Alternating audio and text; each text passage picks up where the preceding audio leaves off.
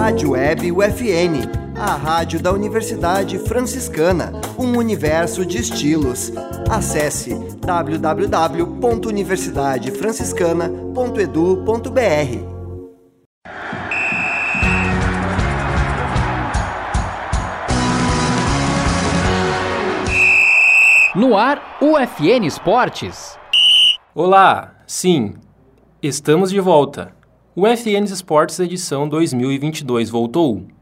Eu sou o Matheus Andrade e vou estar com vocês ao longo deste ano.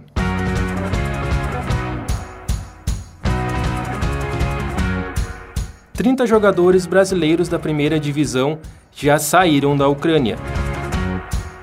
Briga generalizada no México não tem mortes confirmadas, mas deixou 26 feridos e 13 em estado grave, diz governador. No salto com vara, Thiago Braz faz sua melhor marca no ano e leva bronze em torneio de França.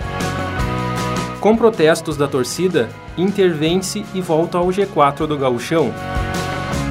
Com gol no fim, Grêmio arranca empate contra Novo Hamburgo. Inter de Santa Maria abre a segunda semana de preparação para a divisão de acesso. Este é o programa UFN Esportes. Produção e apresentação do acadêmico de jornalismo Matheus Andrade. Mais de uma semana após o início do ataque russo na Ucrânia, 30 jogadores brasileiros que atuam na primeira divisão do futebol ucraniano já conseguiram sair do país. Esse número leva em conta o brasileiro naturalizado ucraniano Júnior Moraes, do Shakhtar Donetsk. O meio-campista Fabinho, do Metalist, saiu do país na noite de segunda-feira, dia 28, com os companheiros do time Derek e Marilson, e com João William, do Petrov, com destino à fronteira com a Polônia. Eles seguiram para Portugal e embarcaram de Lisboa para o Brasil, dos 16 clubes que disputam o campeonato ucraniano, 10 contam com brasileiros. O governo de Querétaro, no México, garantiu neste domingo, dia 6, em coletiva, que não há mortes confirmadas após a briga que ocorreu no jogo entre Querétaro versus Atlas, no estádio La Corregedora. A secretária de Saúde de Querétaro, Martina Pérez, afirmou que nenhuma morte ainda foi confirmada. Segundo o governador de Querétaro, Maurício Cury, a briga no estádio deixou 26 feridos.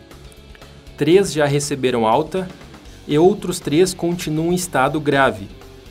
Ainda outros 10 em estado delicado e mais 10 sem gravidade. O secretário de Segurança, Miguel Ángel Contreras, confirmou que vão emitir um relatório ao governador para ter fatos claros sobre o ocorrido e confessou que a empresa responsável pela segurança privada não trouxe o efetivo necessário para o jogo. Thiago Braz, campeão olímpico em 2016 e bronze em Tóquio, saltou 5 metros e 91 centímetros, sua melhor marca no ano, e conquistou o bronze na etapa de Oren Perche Elite Tour. Christopher Nielsen, dos Estados Unidos, levou o ouro. O filipino Ernest Johnson Obiena ficou com a medalha de prata. O campeão olímpico em 2012 e vice em 2016, Renaud Lavigne, terminou em décimo. O francês e Thiago travaram disputas nas duas últimas Olimpíadas. Mas o brasileiro superou o francês nas duas ocasiões. Na noite deste domingo, dia 16, o Inter venceu o Aimoré por 1 a 0 no Beira-Rio e voltou para a zona de classificação do Campeonato Gaúcho. David marcou o seu primeiro gol com a camisa colorada e garantiu a vitória ainda no primeiro tempo. A torcida colorada vaiou o time antes, durante e depois da partida. Com a vitória, o Inter chegou aos 15 pontos e assumiu a terceira colocação e voltou ao G4 do Gauchão. O Colorado está a seis pontos do líder Ipiranga, mas com um jogo a menos. O Inter volta a campo na próxima quarta-feira, dia 9, para o Clássico Grenal pela nona rodada do estadual. A partida vai ser disputada às 9 da noite no estádio Beira Rio. O Grêmio ficou no empate por 1 a 1 com o Novo Hamburgo na tarde do sábado, dia 5, no estádio do Vale, em Novo Hamburgo. Jogo válido pela décima rodada do Campeonato Gaúcho. O tricolor saiu atrás do placar e só chegou ao empate no fim do jogo. Da Silva, ex-grêmio, abriu o placar para os donos da casa, ainda no primeiro tempo. E Gabriel Silva igualou de cabeça aos 39 da segunda etapa. Com o empate, o Grêmio chega aos 18 pontos e segue na vice-liderança do Gauchão. Já o Novo Hamburgo tem 15. O tricolor gaúcho volta a campo na próxima quarta-feira, dia 9, para o Clássico Grenal pela nona rodada do estadual.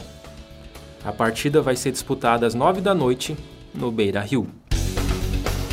O Inter de Santa Maria inicia a segunda semana de trabalhos na pré-temporada, que visa a participação na divisão de acesso de 2022. A competição começa no fim de semana dos dias 9 e 10 de abril. Nas primeiras atividades, oito jogadores estavam presentes. O último dos 11 jogadores que já treinam na Baixada a se apresentar foi o volante Anderson Balbino, que em 2018 começou o gauchão como titular da equipe de transição do Grêmio. No sábado, dia 5, o Inter anunciou duas contratações para o ataque, Júlio Carioca e Gabriel Guimarães. Este foi o programa UFN Esportes. Na central técnica, Cleonilson Oliveira e Alan Carrion com a supervisão do professor e jornalista Bebeto Badic. O programa vai ao ar todas as segundas-feiras, às nove da noite, e sexta, às cinco da tarde. Obrigado pela audiência. Tchau!